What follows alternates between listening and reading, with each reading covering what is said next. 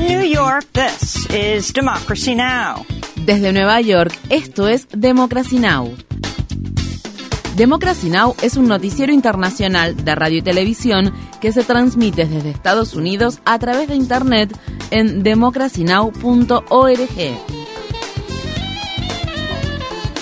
Welcome to Democracy Now!, democracynow.org. Bienvenidos a Democracy Now! en español democracynow.org barra es. El informativo de Guerra y Paz con Amy Goodman.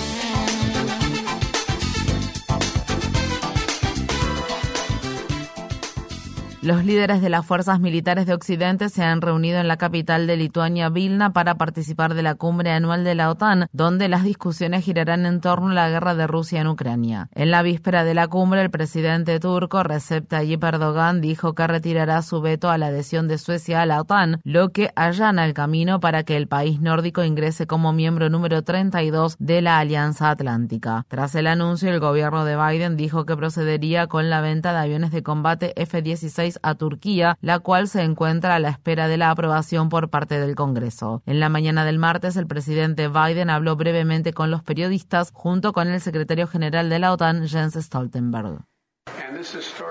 Este es un momento histórico. La adhesión de Finlandia y Suecia a la OTAN es significativa y su liderazgo es realmente importante.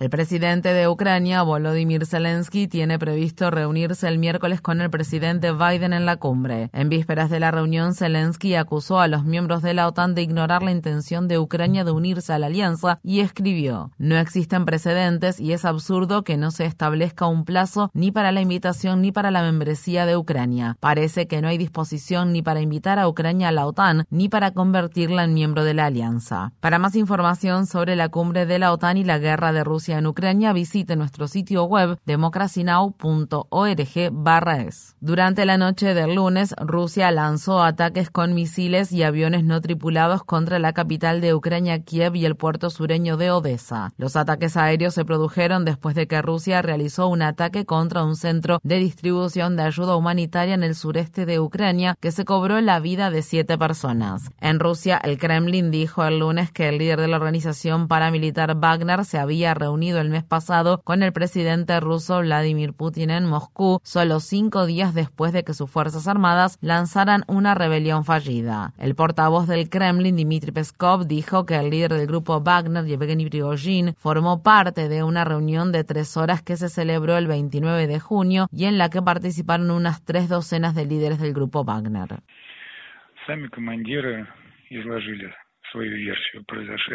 Los comandantes dieron su versión de los hechos, resaltaron el hecho de que son fieles defensores y soldados del jefe de Estado y del comandante en jefe.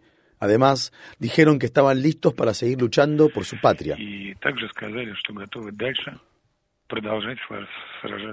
El presidente Biden ha declarado el estado de emergencia en el estado de Vermont, donde las autoridades han cerrado las áreas de la zona céntrica de la ciudad capital Montpelier después de que en 48 horas lloviera el equivalente a dos meses de lluvia. Se espera que el nivel de los ríos de Vermont suba este martes unos 6 metros por encima de lo normal como consecuencia de la peor inundación que azota el estado desde 1927. En el estado de Nueva York, la gobernadora Kathy Hochul dijo que las tormentas de esta semana provocaron que cayeran más de 200 milímetros de lluvia, lo que generó inundaciones repentinas en partes de las regiones del valle del río Hudson y de los lagos Finger. Hochul calificó las tormentas como un evento meteorológico que ocurre una vez cada mil años y dijo que fueron provocadas por el cambio climático.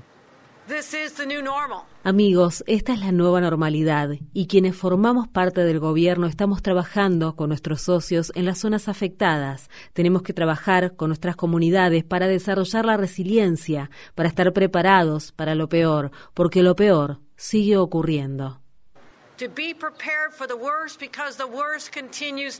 En el estado de Arizona, los avisos de calor excesivo siguen vigentes y los meteorólogos advierten que la ciudad de Phoenix está a punto de romper su récord de cantidad de días consecutivos con más de 43 grados Celsius. En Florida, los meteorólogos predicen que para finales de la semana las temperaturas superarán los 43 grados Celsius en algunas partes del estado. Una ola de calor marino ha elevado las temperaturas del océano frente a la costa de Florida por encima de los 35 grados Celsius, más de 2,9 grados por encima de lo normal. El lunes, la Organización Meteorológica Mundial informó que la primera semana de julio fue la semana más calurosa jamás registrada en el planeta. Para obtener más información sobre la crisis generada por el cambio climático y ver nuestra charla con un meteorólogo que renunció a su trabajo tras sufrir amenazas de muerte en el estado de Iowa por hablar sobre el cambio climático, visite nuestro sitio web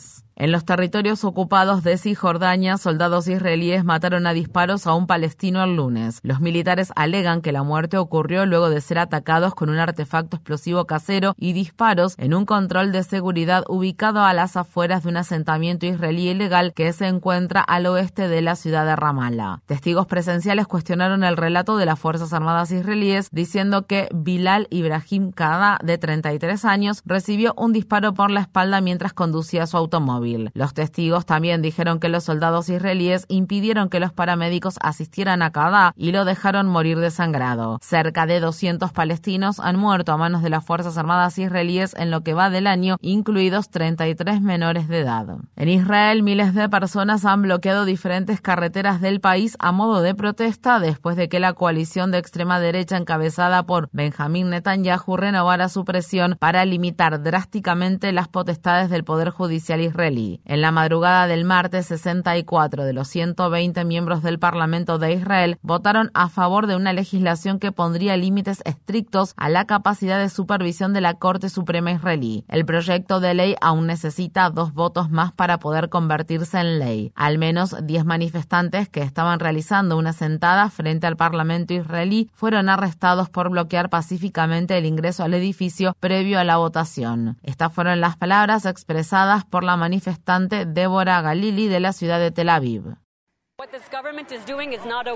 Lo que está haciendo este gobierno está mal. La democracia está siendo atacada. Los derechos israelíes están siendo atacados. Los derechos de los ciudadanos israelíes están siendo atacados. Y estamos aquí para proteger todo eso y decir, detengan el golpe, detengan el golpe judicial. Las Fuerzas Armadas israelíes y estadounidenses han iniciado ejercicios militares conjuntos en Israel y el Mediterráneo en medio de las crecientes tensiones con Irán. Los ejercicios militares incluyen maniobras militares con fuego real y el reabastecimiento de combustible en vuelo de aviones de combate con capacidad nuclear.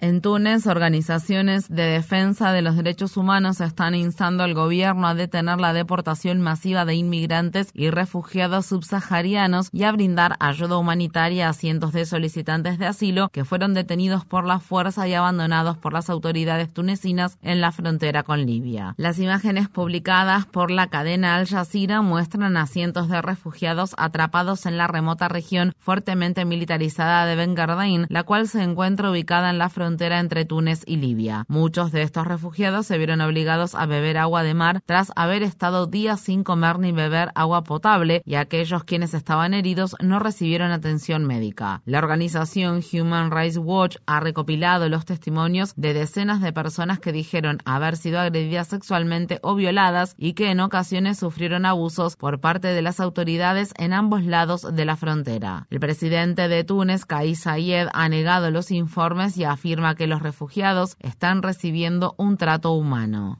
Activistas a favor de los derechos reproductivos se congregaron este martes en la ciudad de Des Moines, estado de Iowa, cuando la legislatura estatal, que está controlada por el Partido Republicano, convocó una sesión especial para prohibir casi todos los abortos después de apenas seis semanas de embarazo. Esto se produce después de que la gobernadora republicana de Iowa, Kim Reynolds, pidiera a los legisladores estatales regresar al Capitolio exclusivamente para aprobar la nueva medida. La ley actual de Iowa permite los abortos hasta las 20 semanas de embarazo. En el estado de Nebraska, una mujer se declaró culpable de proporcionarle píldoras abortivas a su hija de 17 años y luego ayudarla a deshacerse del feto en 2022. Jessica Burgess admitió haber facilitado el aborto cuando su hija Celeste tenía 29 semanas de embarazo. En 2022, la ley de Nebraska aún permitía los abortos hasta las 20 semanas de gestación. En mayo, el gobernador republicano de Nebraska, Jim Pilling, firmó un proyecto de ley que prohíbe el proceso procedimiento después de las 12 semanas de gestación. Está programado que Burgess reciba su sentencia en septiembre. El Cuerpo de Marines de Estados Unidos está operando sin un comandante confirmado por el Senado por primera vez en más de 160 años. Esto sucede después de que el senador republicano del estado de Alabama, Tommy Taberville, se negara nuevamente a realizar una votación para designar un candidato, argumentando su oposición a la política del Departamento de Defensa de cubrir los costos de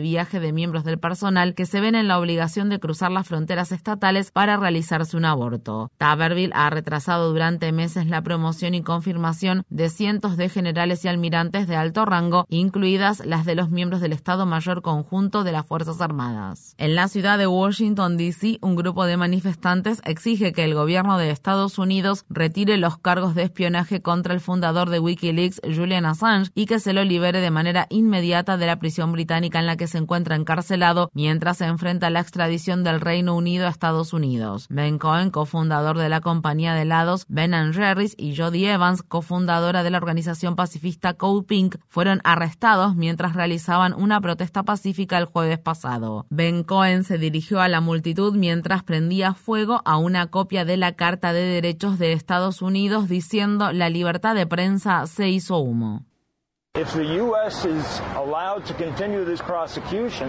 Si se permite que Estados Unidos continúe con este proceso judicial, se sentará el precedente de que Estados Unidos puede arrestar a cualquier periodista de cualquier nacionalidad en cualquier país del mundo. Si publica algo que Estados Unidos no le gusta.